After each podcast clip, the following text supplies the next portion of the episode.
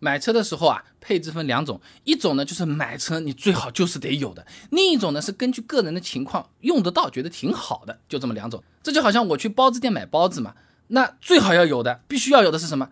这个店要卫生啊，我不要吃下去是拉肚子的，这个是最重要的。另外呢，就是还有一种。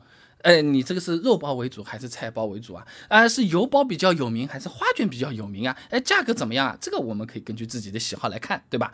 那么一定要有的配置就是安全配置嘛。你比如什么安全带总得有吧，ABS 总得有吧，安全气囊最好是越多越好吧。ESP 我也是呼吁大家所有的车子都标配，是吧？那。这些东西除了像比较老款的五菱宏光这种车子之外，安全气囊每台车子都标配，我觉得是很有必要的。有些车型它低配版本只有主副驾驶的两个气囊，呃，侧气囊啊、头部气帘没有啊。比如说是日产轩逸的这种最低配车子是好车，我以前就是日产车主嘛，嗯，但是我还是希望安全配置多一点啊。那美国 IHS 调查显示啊，在侧面碰撞的时候，如果成员舱没有严重变形，配置侧气囊是可以减少百分之十一的。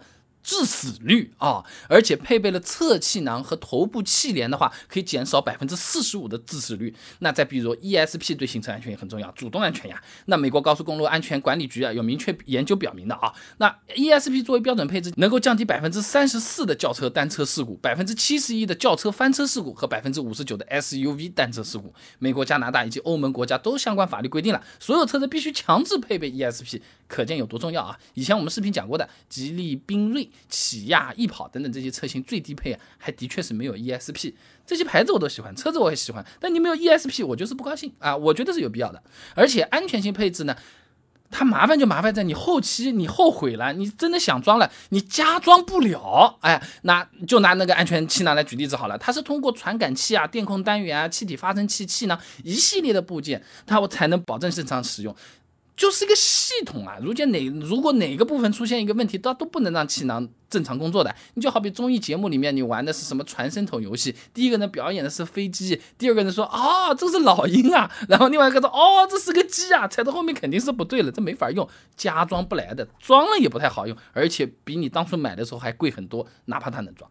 商用汽车期刊有论文《汽车安全气囊装配质量保证系统简析》上面讲啊，这安全气囊的不良装配啊，非但不能保障安全，还有可能带来意外的危险啊！安全气囊一旦出问题，想要维权好难的。南昌大学的硕士论文《安全气囊事故责任研究》。啊，上面讲有这个安全气囊问题，七十七起事故，他做个调查，向法院起诉的仅仅只有二十九起，大多数受害者表示，这很难证明汽车安全气囊是存在缺陷的。而在起诉的二十九起案件里，有六起法院举证责任是分配给原告完成的，结果就是其中五起败诉，还有一起什么撤诉，就是没有赢的。所以说，基本的安全配置买车的时候，就是一定要有，我就是这么觉得啊。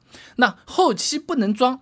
但是个性化又有需求的这种配置，前期买的时候我也是推荐的。你除了安全配置，你比如说什么倒车影像啊，呃，有的是什么就看一个倒车的，有的嘛是什么环车影像的，看看好像差不多。但对于有一些开车不是很擅长的朋友，或者说是呃新手，他就是需要这个东西，你自己装装不好的。还有什么 ACC 自适应巡航啊，语音助手啊，买车的时候你无所谓。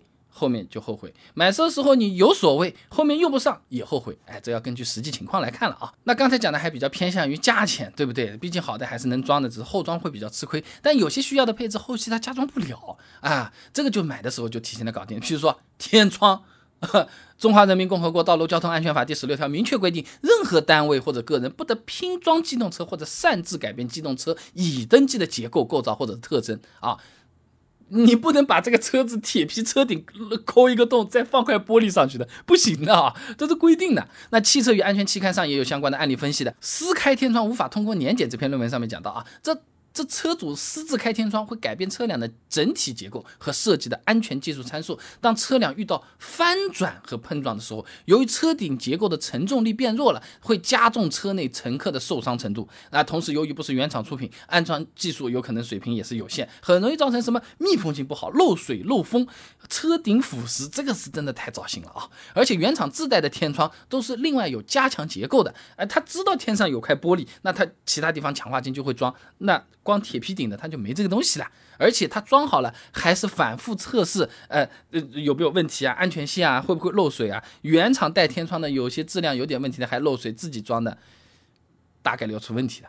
而且不是说所有的配置后期加装还都比原厂划算。中国保险行业协会它发布了个十一期的汽车零整比体系的数据啊，北京奔驰 GLC 的零整比呢百分之六百三十九点零八很有名啊，也就是说车上所有的配件你单个买全部加在一起啊，是整台车买的那个价格的六倍多啊。那就拿奔驰 GLC 选装的那个柏林之声音响来举个例子啊，这全套的柏林之声我们去买车的时候如果选配的话是六千九百块钱，哎呀，音质是很好，效果也是挺不错。我自己挺喜欢啊，哎，如果你去某平台上面同样的柏林之声十四件套，你要去单个的买一万七千八，还有可能会买到假货，买回来装不装得好还不晓得。所以说，对于买 G L C 的朋友来说，你如果就是喜欢这些音响，对对对，这听音乐啊、听广播啊，什么各种事。在乎的你，你就是要追求高音质的，你买的时候就选选好嘛好来哦。这就好比我们点外卖的时候，经常会看到，只要再加两块钱就送一个单价五块钱的烤肠，不是有类似的这种活动吗？如果你真的就是想吃，而且也是吃得下的，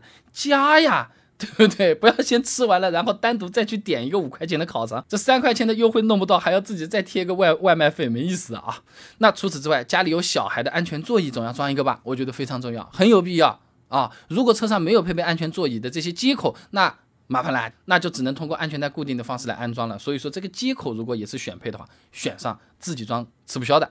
湖南大学的硕士论文《正面碰撞中儿童约束系统正确应用以及误用的仿真研究》上面讲啊。那通过安全带固定的方式来安装安全座椅，它是比较复杂、比较难，也容易出现安装不合适的情况。那美国上面有也有好多调查，我就随便翻了一下啊，百分之六十七的安全座椅它是没有被正确使用的。哎，这东西是买的老贵老贵的，不会装或者自以为装对了，其实根本没装好，这反而会让这个安全座椅上的儿童承受更大的受伤风险。那我们以前视频也讲过的，安全座椅能够有效减少事故中儿童的这些伤亡啊，所以说这个儿童安全座椅的接口，呃，我觉得原厂的选配的是很有必要的啊。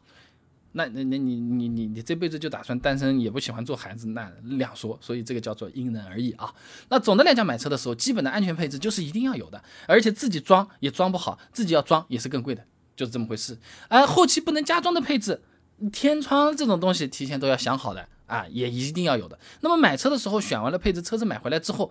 那么总要东看看西看看，哪些东西需要配一配啊？哪些东西呃需要去给它增添一下？比如说我手机架要不要买啊？啊，我这个导航放在什么地方啊？哎，胎压监测我原厂这个车型是没有的，我要不自己去装一个啊？装里面的还是装外面的哪种会比较好一点啊？类似于这种小配件啊，我们搭配哪些东西比较好啊？我给你整理了一些资料、论文和实操的小视频，有兴趣的话不妨关注我的微信公众号“备胎说车”，回复关键词“加装”就可以了。那我这个公众号每天给你一段汽车使用小干货，文字版、音频版、视频版都有，你挑自己喜欢的就可以了。无钥匙启动看起来不是很高级的嘛？一下子门就打开了，两千块钱自己装一个，好不好用？有没有必要？这现在行车记录仪装的人不是很多的吗？这独立式的和挂在后视镜上面的，到底是哪一种会比较好？屏幕大一点的好还是小一点的好？画质大家都说很重要，那么好到什么份上才叫好？差到什么份上可以扔掉呢？关注微信公众号“备胎说车”，回复关键词“家装”就可以了。备胎说车，等你来玩哦。